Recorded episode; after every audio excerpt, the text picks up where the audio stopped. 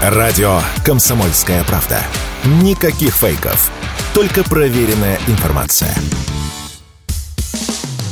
Что будет? Честный взгляд на 23 августа. За происходящим наблюдают Игорь Виттель и Иван Панкин. Здравствуйте, друзья! В студии радио «Комсомольская правда» Иван Панкин и Игорь Виттель. Мы рады вас приветствовать. Доброе утро, дорогие друзья. Даже я испугался его вот этого жизнелюбия утреннему сегодня. Итак, вы можете найти прямую видеотрансляцию традиционно в Рутюбе, там есть у нас канал. Пожалуйста, ставьте лайки, нажимайте на ракеты, пишите в чате в середине, в конце, в середине следующего часа во время большого перерыва. Будем отвечать на ваши вопросы. То же самое в нашей группе во ВКонтакте. Прям вот те же самые действия. Только там на ракету нажать нельзя, но на что-нибудь другое точно можно нажать. И, разумеется, тоже пишите комментарии. Будем, во-первых, читать чат, а в разделе комментариев уже постфактум по окончанию трансляции – Конечно же, жалобы, предложения, темы гостей для эфиров тоже, пожалуйста, предлагайте ко всему, присмотримся и прислушаемся. Подкаст платформы CastBox, Яндекс.Музыка, Google Подкаст, Apple Подкаст, многие-многие другие, в том числе замечательный агрегатор, который называется podcast.ru.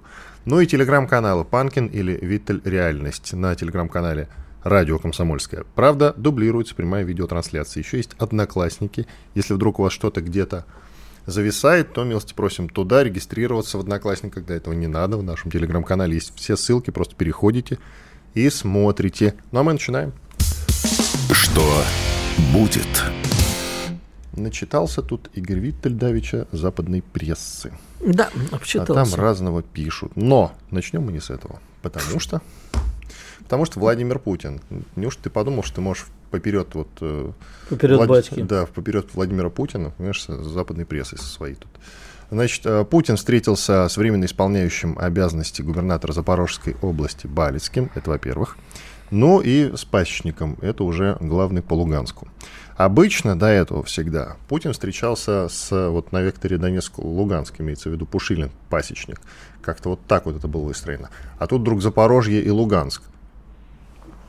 Ну, э, что-то это очень интересно. С чем это связано, как думаешь? Я не знаю, с чем это связано, но подозреваю, что потому что ну, Запорожье в силу того, что не все находится в наших руках, там идут активные бои, и, в общем-то, на э, линии соприкосновения там все время происходят какие-то активности, плюс Запорожская АЭС, плюс все это остается, наверное, одним из самых э, напряженных регионов.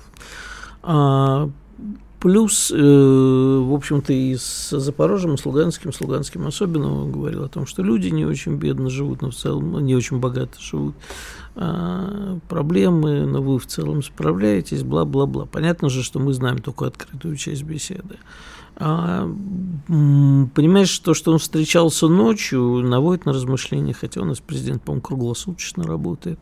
Я думаю, что это в том числе была некая психологическая атака на наших, так сказать, партнеров, в кавычках, дабы показать им, что мы о чем-то там замышляем. Ведь не зря же сейчас практически вся западная пресса, которой я регулярно обчитываюсь, пока Гурулев разрешает, значит, э, пишет о том, что Россия сейчас предпримет мощное контрнаступление, а еще это западная пресса.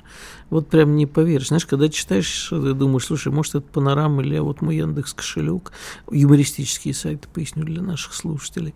Потому что, например, э, сказали вчера, по-моему, это Вашингтон Пост, если мне память не изменяет, написал, что Украина не там стоит в смысле армия Украины, что вот распорядочились юг и восток, и не надо вот, э, вот это вот все размазанное, нужно собраться в единый кулак и жахнуть по Мелитополю.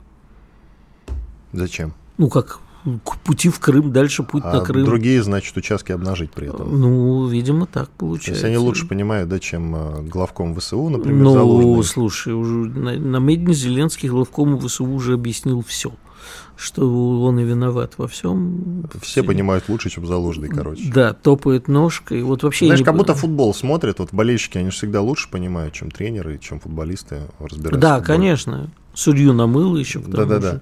А ты, кстати, вот не обратил внимания, вот я задался сегодня с утра вопросом, а почему Зеленский говорит э, поперек батьки как раз, не говори, как говорил папа мой царство ему небесное, не говори гоп, не переехавший ЧОП. А это ЧОП, это крайне был такой, ну он и есть город на Западной Украине, это была крайняя точка СССР в свое время. Так вот, э, к чему я, да, что он все время говорит, говорит, говорит, говорит, нам дадут это, нам дадут то, нам дадут все, нам вообще сейчас все дадут, а ровно через полчаса его опровергают те люди, которые должны дать. Ты это... вспоминаешь э, слова премьера Нидерландов, Нидерландов, Дании, который, Швеции. Ну, с Данией не знаю, а действительно э, Зеленский заявил, что им дадут 42 истребителя F-16, а потом Рюте, это премьер, как раз с которым встречался Зеленский, о котором, с которым он и договаривался. И потом буквально через час выступает Рюта и говорит, вообще-то у нас всего 42 истребителя, и, конечно, мы все отдать не можем. Вышло довольно забавно. А вот на самом деле а, интересно из того, что... А зачем он тогда это говорит? Вот объясни. Политик – это тот, кто умеет обещать. Да, ну слушай, он же выглядит идиотом, даже его граждане понимают. Ну, либо, я не знаю, они живут в таком Вообще, информационном а, пузыре, что они ничего не слышат. Это роль. Он ее играет. То, что он выглядит идиотом, ни о чем не говорит. Он очень хорошо играет. А зачем? Ну, зачем, я, честно говоря, ответить тебе не могу, зачем. За надом есть такой ответ, знаешь. Да, на самом деле сейчас он продолжил свой... Э... У Макиавелли как-то было, вот, э, собственно, у Макиавелли, я помню, были такие строки, давным-давно читал, что народ и надо обманывать, потому что народ не заслуживает правды. Вот, может быть, перечитал. Читал Иван Макиавелли, и зрители все. А... Офигели, да. Офигели, допустим. Но это не я, это Зеленский. Я понимаю. Тут вопрос-то вот в чем. А Украина в своем крестовом походе, ну или как это назвать, походе с протянутой рукой, Зеленский ночь просит у Штатов э, ракеты, которые называются JASSM. Очень крутые ракеты. Да, и в одной из модификаций... Там до, 900, до 980, 980 километров, ну это в самый такой угу. серьезный модификации. Ну, а меньше до, до 600. Ну, все равно много. Ну, нет. Есть 158-я э, модификация, она летает на, на... 370. Она летает на. И? Да, вот она летает на. И э, вот, э, вот эта поставка этих ракет может серьезно нам э, нарушить наши планы и жизнь. Так что я считаю, что нам нужно предпринимать какие-то превентивные действия. Какие именно? Тактический ядерный удар? Подожди, ну что ты все так примитивно? Пора разнообразить меню. А в конце концов, там, знаешь, у нас есть э, прекрасная возможность э, поработать с подводными кабелями, а, связи, еще чем-нибудь. Мы должны были это делать сразу после атаки на северные потоки, но, но не слушай, сделали. Ну, этого. не сделали, так не, не, не по не делать. И еще, да, возвращаясь к тому, что нам мозги-то все время канифолят и, возможно, вводят нас в заблуждение рассказами о контрнаступлении, а вот эта вот история с атакой массовой дронов о поряде России, ну, там нарисовано на нескольких сайтах американских красиво, как картинки летят. Американцы раскидывают э, по своим соцсетям, что вот до 24 августа все и начнется, вы все узнаете, там мультики уже рисуют. Ну. Я думаю, что просто а, нам на эту психологическую атаку тоже надо чем-то отвечать. Но, в принципе, ночью мы уже там тоже донесли несколько серьезных ракетных ударов. Но ко мне уже просто сейчас только людей написало с несколько паническими э, настроениями. Причем люди-то серьезные, понимающие, не вот эта вот э, бессмысленная публика такие. Говорят, а вот что делать будем? А ничего не надо делать. Делать должны наши противовоздушная оборона, наше руководство и так далее. А мы должны не поддаваться панике и наносить превентивный удар.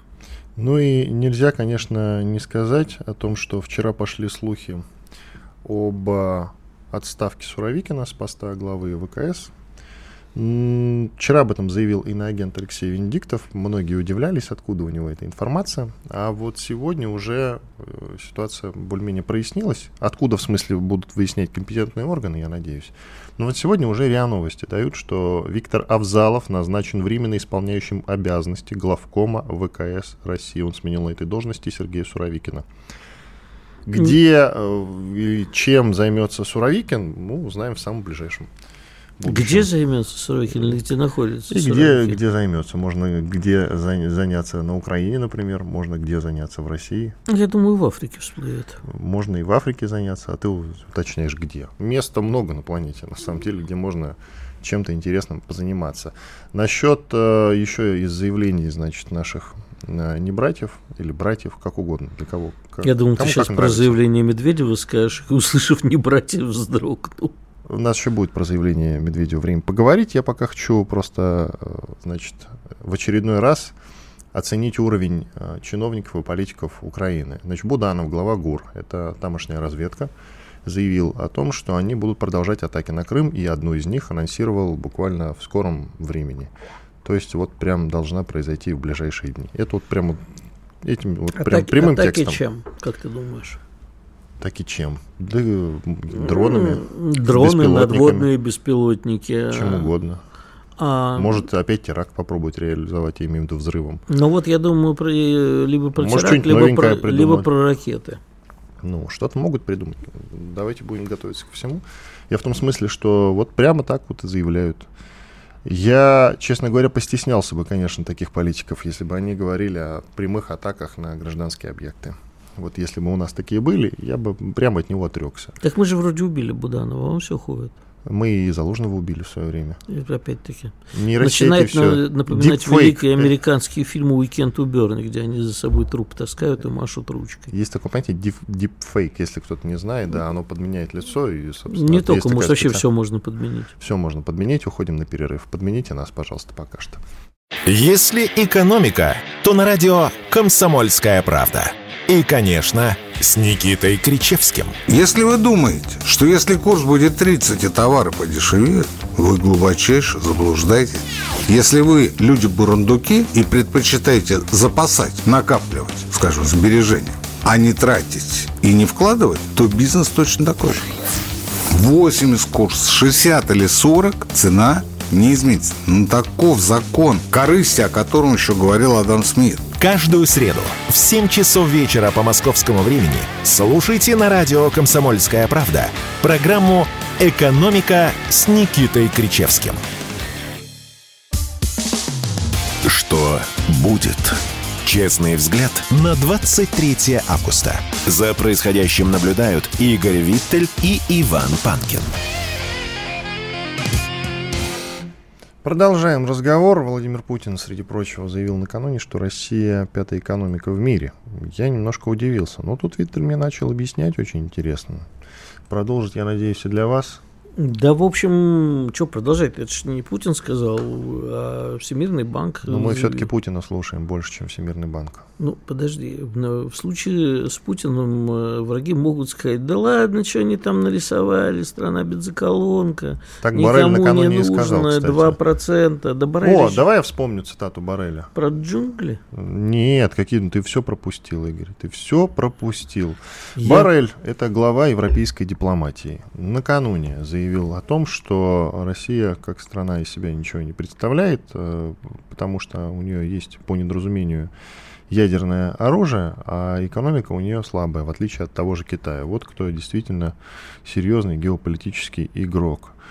Вот как-то так было, обидненько, конечно, это прозвучало. Я вот сейчас прям прямую цитатку быстренько для вас, друзья, найду, раз уж такой разговор зашел. Ну, э, послушай, Иван, ну, ты, помнишь знаменитую цитату Барреля про джунгли? Да, да, вот сказал, смотри, что- я нашел. Итак, а, Китай настоящий геополитический игрок, в то время как Россия экономический карлик. Она похожа на заправочную станцию, у владельца которой есть атомная бомба.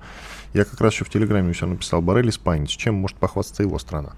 Кто мне скажет? Ну, богатые истории. Хамоном. Хамоном. Богатые Богатые истории мы можем. истории. по- Богатые истории, знаешь, многие могут похвастаться. А, смотри, воспринимать всерьез Барреля абсолютно. Но это, это, слушай, это как, глава европейской дипломатии. Главный по дипломатам в Европе. У нас же нет никаких отношений с Европой практически. Ну, как какие-то Ну, со есть. значительной частью. Ну, есть, такое. вра- есть враждебные отношения. Да это тоже никогда отношения. никаких уже нету. Пора перестать обращать внимание на каждый писк оттуда, который раздается. Я сейчас у меня выскочило из головы. Помнишь, был такой американский политик, а, достаточно крупный, недавно умер, э, с такой шишкой на челюсти, герой Вьетнамской войны, он там в плену сидел. Да, я понял. Трампа не пригласили на его похороны, я помню. Я забыл, как его зовут. Не ну, важно. неважно. Он поливал же Россию, это же его выражение про, стену, про страну бензоколонку. Но вот как-то, ты понимаешь, э, живем без них. И, конечно, огромные проблемы есть, но решаемые. И, э, понимаешь, ну, если ты вспомнишь там, 24 февраля, и вопли в западной прессе о том, что экономика России разорвана в клочья, Россия не продержится, будет дохнуть от голоду, и все вот это. Но они сами сейчас говорят, слушайте, а мы что-то как-то не очень поняли, что такое экономика России и экономические возможности России. Понимаешь, это э, у каждого человека в голове тоже есть своя операция. Это когда некое такое вот зрение, когда ты видишь только определенное что-то, как слона ощупываешь, про, как в истории про слепых. И тебе кажется, что это так оно и есть, ничего за пределами твоего зрения не существует.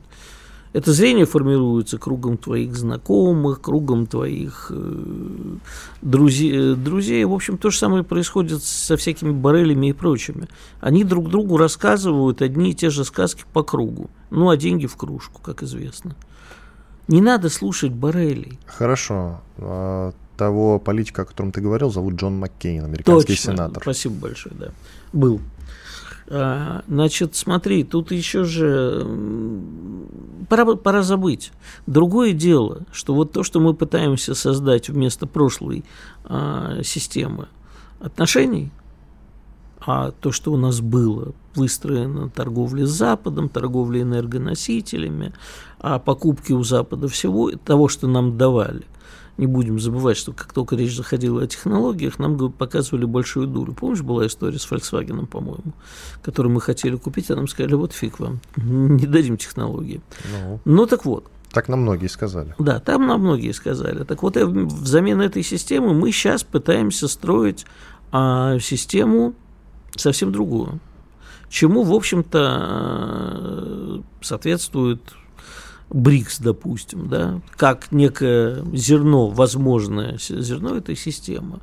Но не будем забывать, что встреча БРИКС, которая сейчас проходит в Южной Африке, в Йоханнесбурге, э, странно, почему не в Кейптауне. Кейптаун хороший город, а Йоханнесбург жуткая преступность. Но неважно. А, там же тема, заявленная вообще этой встречи, это типа новый мир Африка. Речь-то идет про Африку. И буквально в первый день форума Дилма Русов, который руководит, бывший президент Бразилии, который сейчас руководит банком БРИКС, насколько я понимаю, а, Банк развития БРИКС, который мы создавали как аналог, мы, а, потому что Россия в первую очередь была инициатором, а, как некий аналог и при этом противовес всяким международным финансовым институтам типа МВФ и прочего, Банка развития, это Банк развития БРИКС, заявил, что они приостанавливают операции в России. Тут и сел старик.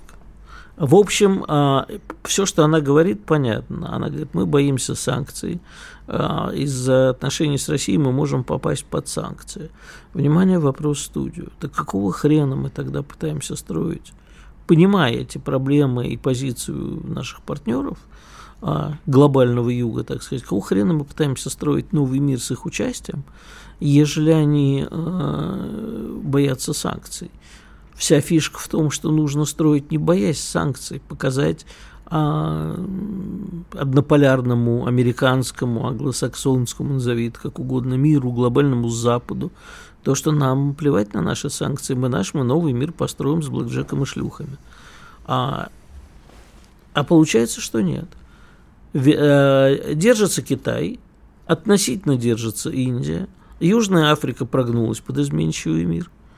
А вот еще сейчас всякие разные полезут страны. Кто у нас там? Саудиты хотят, да? А у саудитов давняя и сложная история взаимоотношений со Штатами. Там и Мексика претендует а, на членство в БРИКС. Это, тоже там хорошо. Турция, там Турция. Но я просто не помню, кто первый сейчас. Вот пакет, по-моему, Аргентина, Индонезия и Саудская Аравия хотя про Индонезию мог загнуть. Аргентина а, и Саудовская. Объединенные Арабские Эмираты там в этом списке есть. Да, но смотри, э, Саудовская Аравия при всей сложности отношений это крупнейший американский партнер. Покупатель ну, американского оружия и много чего. Именно поэтому в свое время обе страны закрыли глаза на взаимное обвинение после 11 сентября 2001 ну, года. Как закрыли? Поскольку я был свидетелем этого события, очевидцем, в смысле, рядом был, и помню последующую реакцию в прессе и вообще.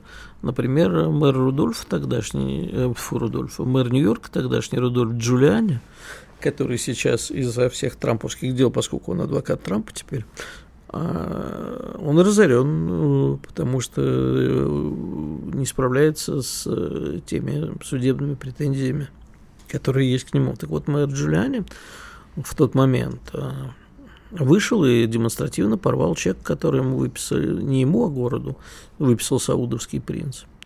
А но, одно... тем не менее, отношения продолжились. Продолжились, использовались, но продолжились. А когда было надо, то Соединенные Штаты, а, которые, в принципе, постоянно орут везде, а, ну, с трибуны в белом пальто, толерантности, демократии, недопустимости насилия, спокойно закрыли глаза на то, как саудовские спецслужбы э, чудовищно варварским образом в Турции убили саудовского писателя Джамаля Хашоги. Да, мы это все Башку отрезали. Прямо когда он заходил и там посольство. Так, да, и началось такое, и такое. Началось, но тут же быстро забыли, когда потребовались саудиты для других дел. Вучич, глава Сербии, встретился с Зеленским. Это, я себе представляю, на самом деле, эту картинку. Это примерно как мы с тобой встречаемся. Потому что ну, Вучич еще повыше же. тебя ростом. Нет. Ну, а Зеленский повыше. с меня. Нет, ну Вучич еще около двух метров. А я около скольки метров? Ну, то есть там метр девяносто восемь, я думаю, где-то. А Вучич чуть-чуть больше. Как да, мне кажется. Не да, знаю, да, с моей точки зрения вы все давайте, одинаковые. Давайте, да, действительно. Большие люди. Вучич, рост. Давай посмотрим. Всем интересно. Ты еще другие параметры посмотри, размер. Да, ты знаешь, на несколько сантиметров действительно длиннее, длиннее. Да. Метр девяносто девять. Ну так вот, а, встретились, да, и э, то, что вылилось в публику, Вучич сказал, это вызвало у нашего продюсера возмущение, какая же скотина Вучич, мы с ней вчера это долго обсуждали, что сказал, что он поддерживает территориальную целостность Украины. А что он еще может сказать? У него Косово под боком. А признать, э, сказать, что мы не поддерживаем и признаем там Крым и так далее, это значит, что на следующий день он должен будет, будет сказать, ну да, он сказал... Игорь, тебе не кажется, что Вучич, давай на чистоту, он точно такой же, как Эрдоган, а? Подожди. Вот ровным счетом. Мне кажется, что каждая страна, вне зависимости, с симпатией мы к ней относимся или к антипатии, в первую очередь Думает преследует свои интересы. Подожди, я договорю. Значит, а она в этот момент делает какой-то выбор, и этот выбор может оказаться неправильным. Но говорить, что вот он такая скотина, что он как бы преследует хитро жопой, как Эрдоган, или что-нибудь еще, так они и должны быть такими. Хороший политик должен быть таким. Да, тебе платят, может быть, э, из Сербии там как-нибудь? Нет, к сожалению. Адвокат Сербии. Ну, раки, раки им не заносят. Ты еще скажешь, На самом что... деле, я тоже, как и ты, понимаю Вучича. С другой стороны, это просто надо обозначить. Не говорить, что он нам там стратегический партнер какой-то. И, значит, продавать ему энергоресурсы по дешевке, ну, просто потому что серп и мы братушки. Ни в коем случае. Вот ни в коем случае. На самом деле Вучич действительно точно такой же, вот, идентично, как, как Эрдоган. А нам нужен ровно... Вучич в НАТО, в Евросоюзе а, и так далее? Мы с тобой это сто раз обсуждали, войдет. Год, два, три, четыре, пять не войдет. войдет. Не войдет. Пять, Вучич уйдет, придет другой, войдут и в НАТО, Традиционная и в Евросоюз. игра Виталя с Панкиным входит и выходит. Да, но тем не менее так оно и будет. Иван Панкин, Игорь Виттель, 4 минуты отдыхаем, после этого продолжим, оставайтесь с нами. Никита Данюк и Владимир Варсобин подводят самые честные итоги недели и с оптимизмом смотрят в будущее. Мы все должны сказать спасибо нашим ребятам, настоящим героям, которые мужественно защищают рубежи. Все прекрасно понимают, что это только начало, и многие говорят рано радоваться, а я считаю, что говорить о том, что русское оружие, русские солдаты и офицеры блестяще справляются с противником, нужно. Каждую пятницу в 7 часов вечера по московскому времени на радио «Комсомольская правда» слушайте программу «Тактика Данюка». Что будет? Честный взгляд на 23 августа. За происходящим наблюдают Игорь Виттель и Иван Панкин. Иван Панкин, Игорь Виттель, мы продолжаем. К нам присоединяется Дмитрий Евстафьев, политолог, кандидат политических наук. Дмитрий Геннадьевич, здрасте. Привет. Сколько вас. лет, Привет. сколько зим, хочется сказать. Как давно вы к нам не заходили на огонек, и вот, наконец, это случилось. Как давно я не был на Босфоре. Здравствуйте, Дмитрий Геннадьевич. А... Вы знаете, Игорь, на Босфоре я не был, чтобы вам не соврать, с 1982 года. Какие ваши годы еще? Побываете. Так, давайте перейдем от взаимных комплиментов э, к вопросу. Дмитрий Геннадьевич, а вам кажется, что вот это вот новый мир, который пытаются строить условно вокруг БРИКСа, глобальный юг, институты, которые пытаются строить, все те же проклятые капиталисты, рассказывая про справедливость, они вообще жизнеспособны или нет? Ну, вообще, я, э, я изначально очень скептически отношусь к тому, что некая аббревиатура, которую придумал инвестиционный консультант, может э, перерасти во что-то большее. Но вообще надо сказать, что я поражен, как далеко вообще эта история с БРИКС зашла. Вопрос заключается, Игорь, в том, что нет никакого глобального юга. Так, это достаточно такая эфемерная конструкция, очень мне напоминающая, если да простят меня его апологеты, вот, э, очень напоминающая мир социалистической ориентации, где кого только не было. Там, если сейчас вспоминать, кто у нас числился в соцориентастах, так, то иногда просто бывает смешно. Есть глобальный, есть глобальный Юго-Восток, есть глобальная Африка. Африка это вообще глобально. Потому что Африка это континент, который будет играть ключевую роль в глобальном развитии. Есть Латинская Америка, есть, э, и там еще неизвестно, чем дело кончится. Посмотрите на Бразилию, что там происходит. Так, посмотрите, кстати говоря, на Аргентину, как там утрачивается национальный суверенитет. Есть зона Аукус. Это, кстати, тоже глобальный юг. Никто про это не думал. И есть очень сложные процессы в Юго-Восточной Азии. Вот это все упрячь под один зонтик, в котором, ну давайте честно скажем, очевидно проглядывает некое идеологическое содержание, привнесенное из, э, от нашего великого восточного соседа, именуемого в настоящее время Китайской Народной Республикой, ну, наверное, это очень сложно. Хотя Оговор, там... оговор, э, пожалуйста, расшифруйте вот эту вот э, проброшенную фразу поименуем его пока Китайской Народной Республикой. Нет, в настоящее время Китайская а, настоящее... Да, а когда-то это именовалось? Нет, я Империя буду... там, Мин, Цин, да? Я в будущее хотел заглянуть, вдруг в будущее, переименуют. А мы это не знаем. Китай это, в отличие от России, которая страна с непредсказуемым прошлым, Китай это страна с непредсказуемым будущим. Поэтому, ну, Китай это всегда поднебесное. Как бы она ни называлась формальной, какой бы там ни был флаг, или даже если флагов будет несколько, это все равно будет поднебесно. Поэтому в настоящее время вы Китай очень четко, вот это надо отдать китайцам очень большое должное. Они уловили запрос очень разнородных стран, того, что раньше называлось развивающийся мир, а потом американцы, американцы и британцы придумали э, уничижительные, на мой взгляд, термины третий и четвертый мир, но четвертый мир это вообще полный отстой, не, страны не способные к развитию. Это, кстати, мы с вами. Страна, они считали нас страной не способной к развитию. Да? Вот запрос на такую, знаете, геоэкономическую справедливость. Здесь китайцы молодцы чутье им не изменило. Но э, от старта этого процесса, от старта реализации запроса на глобальную геоэкономическую перспективу, э, справедливость до каких-то результатов, ну, знаете, это очень далеко. Но есть один нюанс.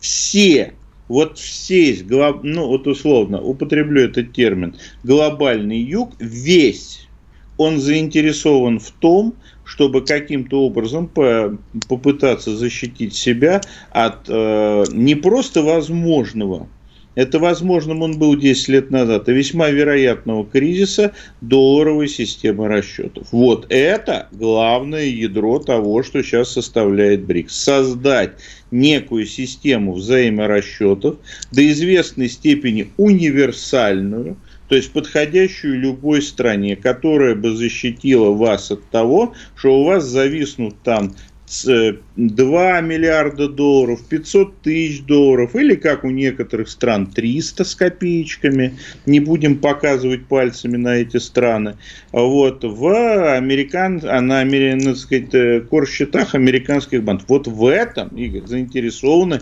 вообще все, и не только глобальный юг, но и кое-кто из глобального севера. Тогда у меня к вам вопрос. Я, как вы знаете, человек тупой. Я не понимаю каких-то вещей. Если вы создаете а, банк развития БРИКС, а как некую и на базе него, в том числе и другие финансовые институты, как некую альтернативу долларовой э, финансовой системе. А то э, заявлять во время саммита БРИКС о том, что, вы знаете, мы сейчас перестаем работать с Россией, а я напомню, что, в общем, Россия э, – это не просто один из инициаторов создания БРИКСа, но и едва ли не основной. И, в принципе, идея глобального мира, она действительно это российско-китайская идея. А я что-то не понимаю тогда, как это происходит. Ну, я тут возвращаемся к моему первому вопросу. Там есть страны, в том числе и в ядре БРИКС, заинтересованные в том, чтобы сократить сотрудничество с Россией, э, так сказать, максимально сократить влияние России на э, так называемом глобальном юге. Ну, там не совсем так было сказано, но э, мысль вы абсолютно правильно изложили.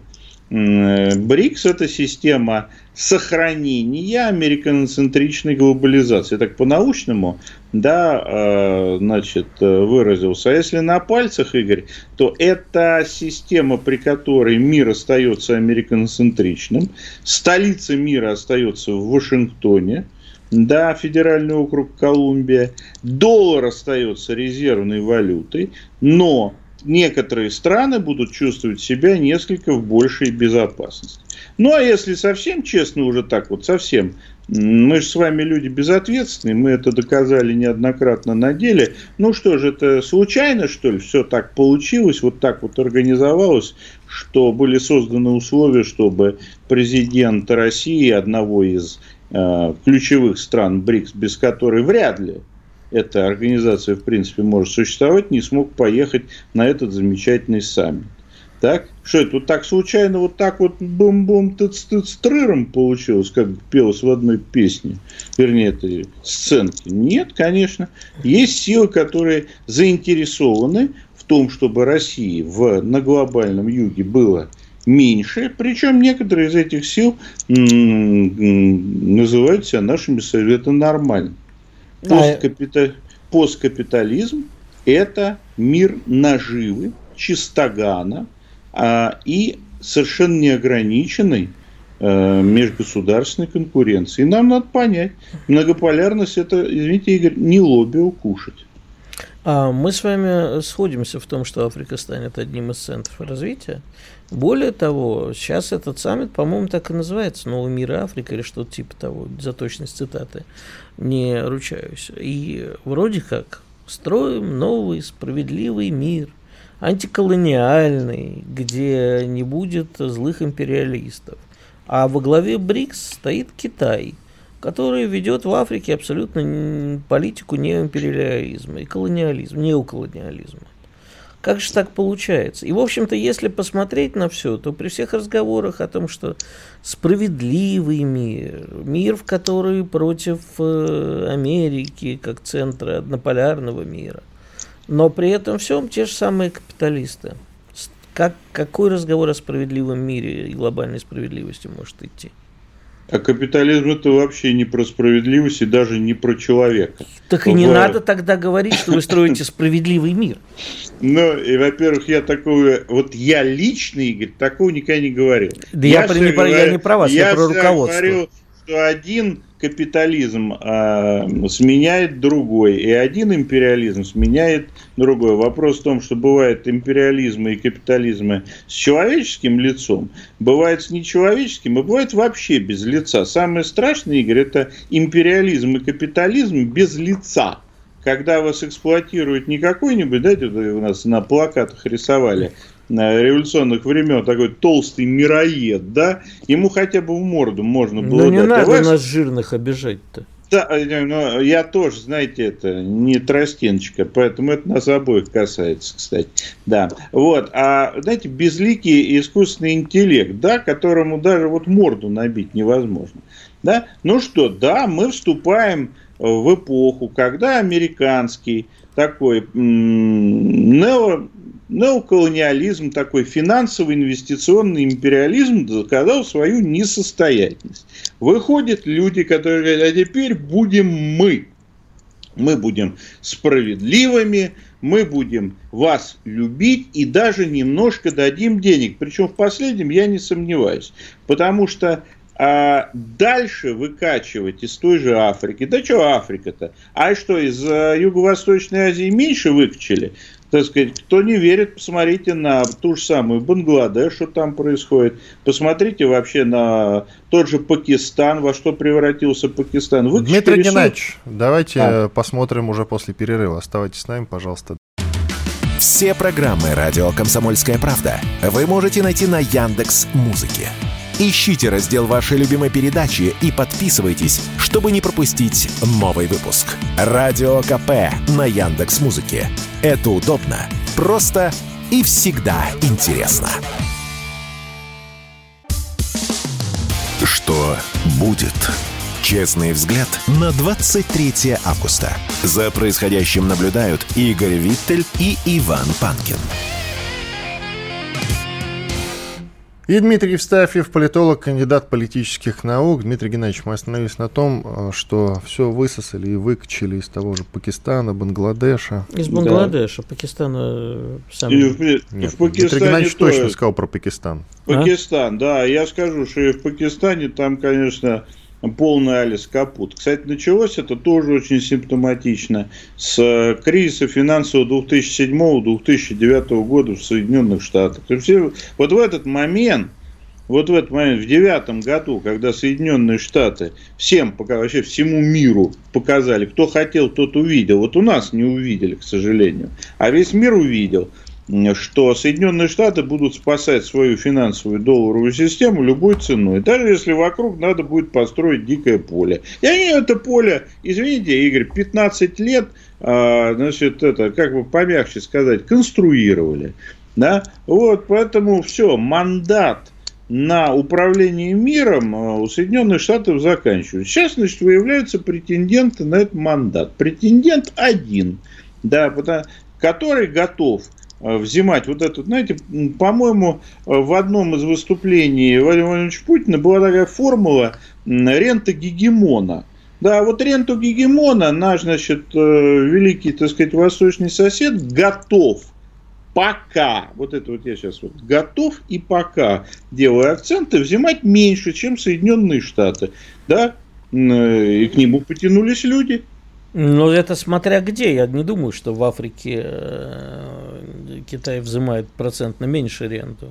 Если Я, там- не, не, меньше, меньше, Игорь. То это пока меньше. Другое дело, что американцы вокруг себя, особенно поначалу, пытались создавать, знаете, такие социальные системы, транснациональные компании, образование и так далее. Китай этим делом, я думаю, что заморачиваться не будет. Ну, посмотрим. Во-первых, зачем мы изначально выносим приговор к китайскому лидерству в развивающемся мире? Давайте посмотрим. Может быть, у людей что-то получится.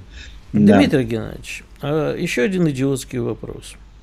Я вот вчера, когда смотрел э, за тем, как э, президент Соединенных Штатов разгуливает по Гавайям, если это можно назвать разгуливает, ну и вообще как бы вся история с его реакцией на происходящую трагедию, я задался вопросом, а кто, собственно, управляет Соединенными Штатами? Кто сейчас принимает решения? Какое-то закулисье, мировое оккупационное правительство закулисное, конкретно или просто демократическая система, где Сенат, Конгресс, Палата представителей, и нету никакого конкретного принимающего решения. Все принимается у коллективно. Но это хороший вопрос, который примерно эквивалентен вопросу, кто управлял Советским Союзом в период с 83 по 84 1900 годы. Знаете, я ЦК, так- э, Политбюро ЦК КПСС. Ответ есть. вот опять же, помните, э, капитализм э, с лицом, даже нечеловеческим, это всегда лучше, чем социализм без лица. Да? Ну так вот, знаете, какой я так охарактеризовал нынешний период в американской политике, они, они завершают доказывать своему обществу, что американским президентом может быть кто угодно, и начинают, кстати, активно это делают, это совершенно, у меня нет сомнений, что это целевая такая политика, доказывать своему обществу, что президента в Соединенных Штатах может не быть вообще. Так? В этом смысле разговоры, некоторые такие, знаете, совсем экспертные, рафинированные разговоры о том, что Соединенным Штатам надо уходить от системы доминирующей президентской власти, являются не случайными. Безусловно, Америкой в настоящее время управляет бюрократия, причем я вам скажу, знаете какая, юридическая бюрократия. Их все решения носят не политические, все говорят там политические решения, а юридический процедурный характер. И они хотят на этой процедуре проскочить переходный период, когда у них появятся люди, которых можно показывать обществу. Проблема современной американской политики, что единственный человек, которого можно в качестве лидера показать американскому обществу безопасно для американской олигархии, это Мишель Обама. Но там тоже, говорят, Вы меня есть с языка, нюансы. с языка сняли. Но тут возникает вопрос. Вы очень хорошо заметили про юридическую бюрократию. А где финансовая бюрократия? Где нормальные люди, которые способны посчитать сложную систему, сесть и сказать, так, чуваки, а у нас вот здесь нехорошо, здесь нехорошо, здесь нехорошо. А, и по идее, как бы нам и помогать Украине не совсем надо, и вот сюда вкладываться не очень надо, а надо бы это. Потому что, на мой взгляд, человека, возвращенного все-таки в марксистско-ленинской философии и э, прочем материализме, мне кажется, что базис, он важнее надстроечки. И единственная ситуация, в которой речь не должна идти о деньгах, это угроза экзистенциальному существованию своего, своей страны, своего государства. Вот тогда можно не считать деньги особо и не говорить, вот нет, это невыгодно. Что мы, кстати, и демонстрируем в СВО. Так вот, где та финансовая бюрократия, которая посчитает так в Америке и вообще, кстати, и в Европе? Ну, во-первых, все-таки тут вот я с вами поспорю. Это не финансовая бюрократия. Это управленцы финансово-промышленная. Финансовая бюрократия, она не про большие системы, Игорь. Она про процессы. Ведь э, самое страшное в финансах, да, вот в финансовом капитализме, что ты доход получаешь с убытков. Ты доход получаешь от того, что поддерживаешь некий процесс. На, вот у вас есть некий процесс инвестиций. Что такое инвестиции, точно никто не знает, но с них можно получать бонусы, доходы, даже если они в отрицательной зоне. Для того, чтобы посчитать реально, что выгодно, надо понимать, как работает промышленность, логистика. И здесь вопрос, а есть ли такие люди в товарном количестве, чтобы они смогли обсчитать такие большие системы, как стало, например, Соединенные Штаты или Европейский Союз. Или же они, обсчитывая некий финансовый процесс, говорят, да, что, ну нормально, тут напечатаем, здесь закроем, здесь ликвидности перенаберем.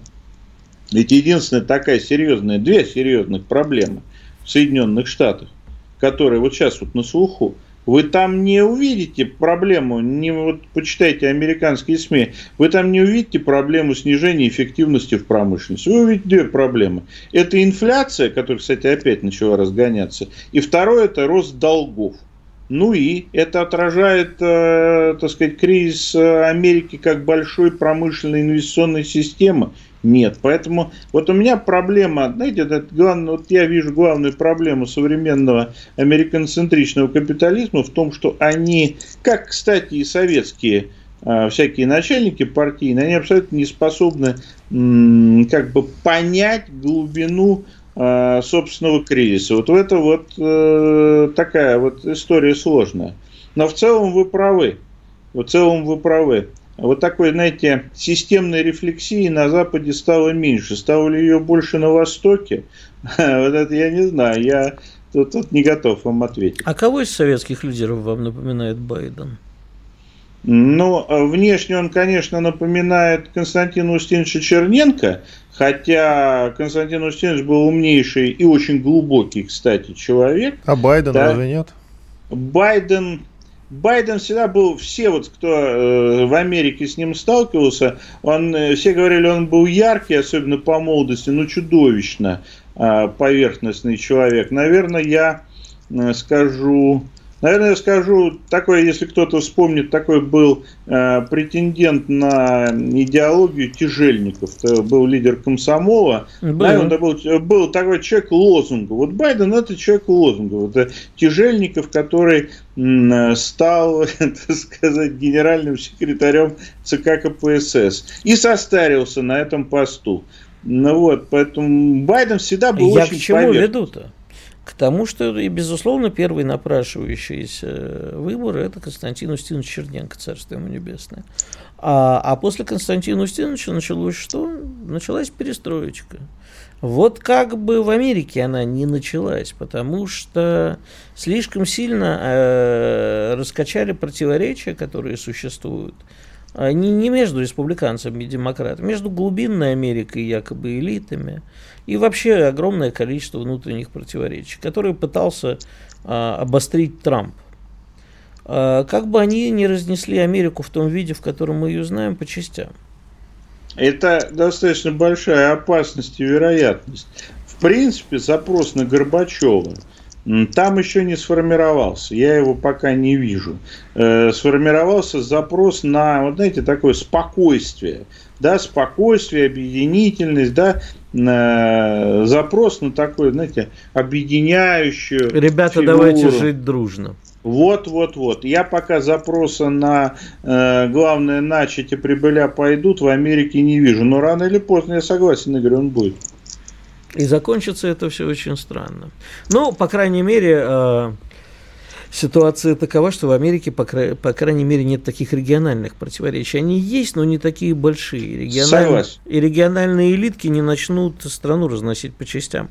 А, я бы, конечно, за, чтобы Америке было плохо, и нам от этого хорошо. Но, к сожалению, если будет плохо Америке, будет плохо всем. А не устаревшая ли эта концепция-то? Ну, давай уже после перерыва поговорим. Дмитрий Геннадьевич, спасибо большое. Дмитрий Евстафьев, политолог, кандидат политических наук, был с нами. Я уверен, остался доволен. Благодарим Главное, что мы остались довольны Дмитрием Геннадьевичем. То есть главное, всегда. что не он, а мы, да, все-таки. Но мы же даже позвали Дмитрия А если он недоволен? Наши остался... зрители счастливы. Ясненько. В общем, Дмитрий Геннадьевич, спасибо большое. Иван Панкин и Гервитель. Уходим на большой перерыв. В начале следующего часа вернемся и продолжим. Оставайтесь, пожалуйста, с нами. Слушайте радио «Комсомольская правда».